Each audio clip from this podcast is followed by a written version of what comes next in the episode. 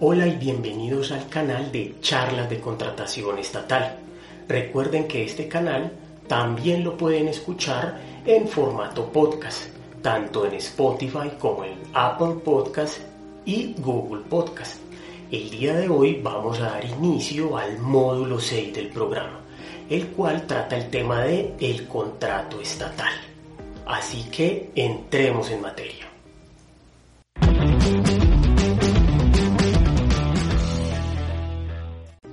En el episodio anterior analizamos los criterios o requisitos subsanables e insubsanables en los procesos de convocatoria pública, finalizando el módulo 5 del programa.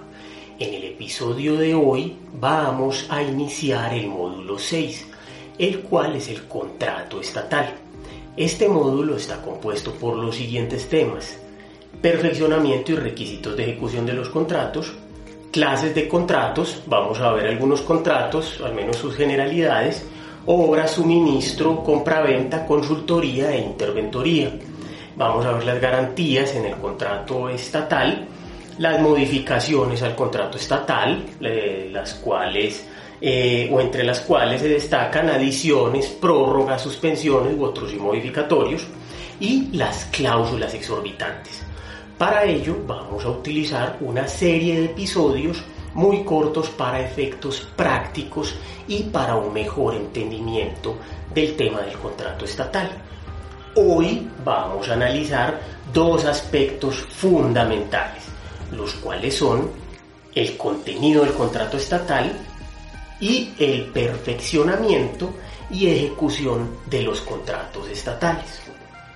Entonces, el contrato estatal se deriva de los procesos de convocatoria pública que ya vimos, de, o es decir, de una licitación pública, de una selección abreviada de menor cuantía, de una subasta inversa, de una selección de mínima cuantía, de un concurso de méritos. De cada uno de esos cinco procesos que analizamos, nace siempre un contrato estatal, a menos que uno de esos procesos se declare desierto.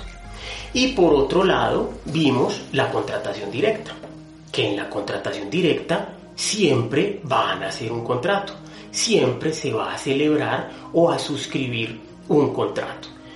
Entonces, lo primero que tenemos que tener claro es que de cualquiera de esas dos modalidades de contratación, llámese convocatoria pública o llámese contratación directa, siempre van a hacer un contrato. Pero resulta que este contrato está revestido de unas características especiales.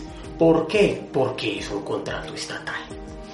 Entrando en materia, en el contenido del contrato estatal se encuentra en el artículo 40 de la Ley 80 de 1993. Y este artículo nos dice lo siguiente del contenido del contrato estatal. Las estipulaciones de los contratos serán las que, de acuerdo con las normas civiles, comerciales y las previstas en esta ley, correspondan a su esencia y naturaleza. Las entidades podrán celebrar los contratos y acuerdos que permitan la autonomía de la voluntad y requieran el cumplimiento de los fines estatales. Este inciso es muy importante porque recordemos que hay un principio que es el de la autonomía de voluntad o autonomía pues, de la voluntad y existe tanto para el derecho privado como para el derecho público. Acá también hay una autonomía de la voluntad, pero ella no es absoluta y tiene unas limitantes que ya vamos a observar.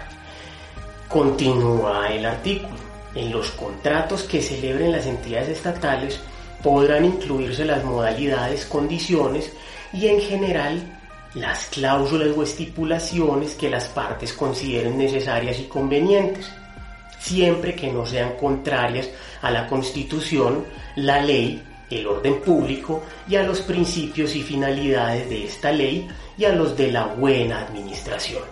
Ahí comienzan las limitaciones a la autonomía de la voluntad. Esta autonomía de la voluntad no es absoluta, como en el derecho privado, debe haber un eh, objeto lícito, una causa eh, lícita, para que este contrato eh, pueda tener vida jurídica. No puede haber fuerza para suscribir este contrato. El, el artículo continúa. Los contratos no podrán adicionarse en más del 50% de su valor inicial, expresado este en salarios mínimos legales mensuales. Esta es otra, otra limitante al principio de autonomía de la voluntad. Ningún contrato estatal se puede adicionar en más del 50%, salvo los contratos de interventoría, que ya luego lo veremos, están en, el en la ley 1474 del 2011, y eh, modificación a cantidades de obra, pero ese es un tema muy, muy polémico, eh, muchos comparten esa opinión, otros no, que no va a ser objeto de este episodio. Aspiro a analizar ese tema en otro episodio de, del canal Charlas de Contratación Estatal. Hay un tema importantísimo frente a esta limitante del 50% y la trajo el artículo 8 del decreto 537 del 2020 que reza durante la vigencia de la emergencia sanitaria declarada por el Ministerio de Salud y Protección Social, con ocasión de la pandemia derivada del coronavirus COVID-19, todos los contratos celebrados por las entidades estatales que se relacionen con bienes, obras o servicios que permitan una mejor gestión y mitigación de la situación de emergencia con ocasión de la pandemia derivada del coronavirus COVID-19. Podrán adicionarse sin limitación al valor. Para este propósito, la entidad estatal deberá justificar previamente la necesidad y la forma como dichos bienes y servicios contribuirán a gestionar o mitigar la situación de emergencia. Igualmente, esta disposición se aplicará a los contratos que se celebren durante la vigencia de la emergencia sanitaria declarada por el Ministerio de Salud y Protección Social, con ocasión de la pandemia derivada del coronavirus COVID-19 y durante el término que dicho estado esté vigente. Esta norma rompe totalmente con el artículo 40 de la Ley 80 del 93 Siempre desde el 93 nos han dicho que los contratos no se pueden adicionar en más del 50%. Y resulta que el artículo 8 de este decreto del 537 del 2020 nos dice que sí, ya se pueden adicionar en más del 50%. Pero ojo, dos circunstancias fundamentales para poder adicionar un contrato en más del 50%. La primera es que se mitigue la situación de emergencia con ocasión de la pandemia derivada del coronavirus COVID-19. Es decir, si el contrato que se va a adicionar va a ser esa adición superior al 50%, pero para mitigar o gestionar la pandemia o el COVID, es decir, con ocasión del COVID, para tener una mejor gestión de, del manejo que se le vaya a dar a cualquier situación derivada de la pandemia, es decir, que tenga relación directa con el COVID-19, sí se puede adicionar en más del 50%. Y el segundo requisito fundamental es que esa adición opera mientras dure la emergencia. Solamente hasta ahí se puede adicionar en más del 50% no es que cualquier contrato, un contrato de obra que nada tenga que ver con el COVID-19, un contrato de suministro que nada tenga que ver con el COVID-19, ejemplo, compramos 50 sillas y vamos a adicionar en más del 50% porque necesitamos adquirir más sillas y no tiene nada que ver con el COVID-19. Ahí, en ese caso, esos contratos no se pueden adicionar en más del 50%. Solamente cuando tengan relación directa con el COVID-19 y durante la declaratoria de emergencia. Es solamente cuando opera esta excepción. Frente al artículo 40 entonces concluimos que opera el principio de autonomía de la voluntad, que esta autonomía de la voluntad no es absoluta, que los contratos estatales no se pueden adicionar en más del 50%, y que solo se pueden adicionar en más del 50% cuando sea un contrato de interventoría, pero ese sí es por ley, ley 1474 del 2011, o cuando tengan relación directa con el COVID-19, en virtud del artículo 8 del decreto 537 del 2020. Adicional a ello, el contenido de los contratos eh, estatales pueden incluirse en estos contratos eh, condiciones y cláusulas o estipulaciones que las partes consideren necesarias y convenientes, siempre que no sean contrarias a la Constitución, la ley y el orden público. Eso es lo principal que se tiene que tener en cuenta frente al contenido del contrato estatal. Obviamente el tema es mucho más amplio, pero esas son algunas generalidades. El segundo punto que vamos a abordar es el perfeccionamiento del contrato, que está en el artículo 41 de la Ley 80 de 1993. Sobre el perfeccionamiento, la norma nos dice, los contratos del Estado se perfeccionan cuando se logre acuerdo sobre el objeto y la contraprestación, y este se eleve a escrito. Este eh, inciso fue modificado por el artículo 23 de la Ley 1150 del 2007, que nos dice lo siguiente.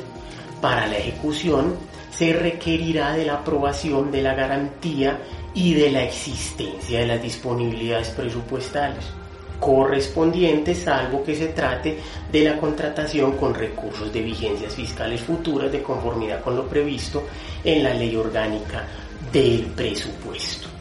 Acá en este artículo 41 entonces ya estamos tratando dos temas el perfeccionamiento del contrato estatal y la ejecución del contrato estatal o etapa de legalización, como lo llaman muchas entidades estatales. Las dos grandes diferencias entre una y otra son las siguientes, que en el, perfeccionamiento del contrato o la celebración del contrato estatal se logra cuando exista acuerdo sobre el objeto la contraprestación y este contrato se eleve a escrito.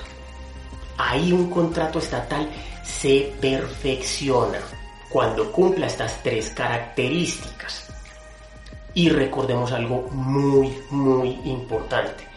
Los contratos estatales siempre son por escrito. No existen contratos estatales verbales como en el derecho privado. Solamente no se le va escrito el contrato estatal bajo una excepción, que se llama urgencia manifiesta, que es una causal de contratación directa y que ya la analizamos en el canal. Pero esas son las tres grandes características. Acuerdo sobre el objeto, la contraprestación y que éste se le vea escrito. Hay un contrato estatal que da perfeccionado. Pero una cosa es perfeccionado, otra cosa es legalizado o la etapa de ejecución. Y para esa etapa de ejecución, como muy bien nos lo dice la norma, ya se requiere de otros dos elementos. Primero, existencia de disponibilidades presupuestales o lo que llamamos en muchas entidades el CDP, Certificado de Disponibilidad Presupuestal, y la aprobación de las garantías.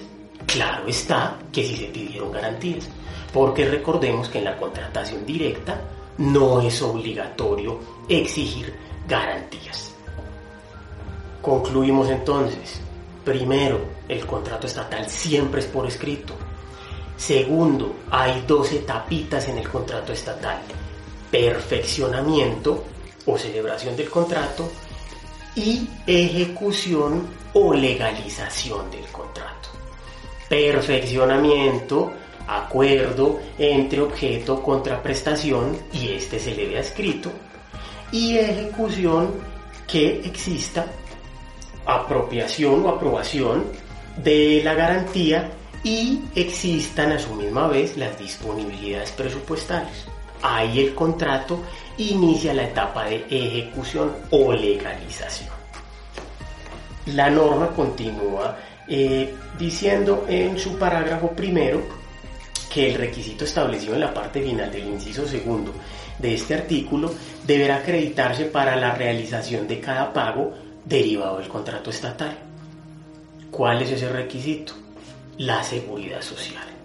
Y eh, vamos a ver luego eh, en otro episodio el tema de la eh, seguridad social, lo vamos a ver de una manera muy, muy corta, y la planilla de autoliquidación. En el caso de los contratistas de prestación de servicios profesionales o de apoyo a la gestión con persona natural o con persona jurídica, ya no es planilla de autoliquidación, sino un certificado en el cual vean constancia eh, o el representante legal o el revisor fiscal de que la entidad o la empresa se encuentra al día en el pago a la seguridad social.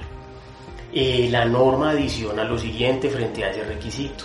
El servidor público que sin justa causa no verifique el pago de los aportes a que se refiere el presente artículo incurrirá en causal de mala conducta, que será sancionada con arreglo al régimen disciplinario vigente. Es decir, es un tema gravoso si el funcionario público correspondiente no eh, aprueba o eh, analiza bien eh, la presentación de la acreditación del pago de la seguridad social por parte del contratista, sea este persona natural o sea este persona privada. Obviamente esta responsabilidad recae sobre el supervisor del contrato, quien últimas es eh, el que le autoriza el pago al contratista. Esa es la conclusión, esa es la esencia del episodio de hoy. El contrato estatal, su perfeccionamiento, su eh, legalización y el contenido de este contrato. Espero que haya quedado claro este tema y las conclusiones que mencioné frente al contrato estatal. En el próximo episodio vamos a analizar ya eh, las clases de contratos y eh, sus principales características. Damos por terminado el episodio de hoy y como siempre, mil gracias por verme y mil gracias por escuchar.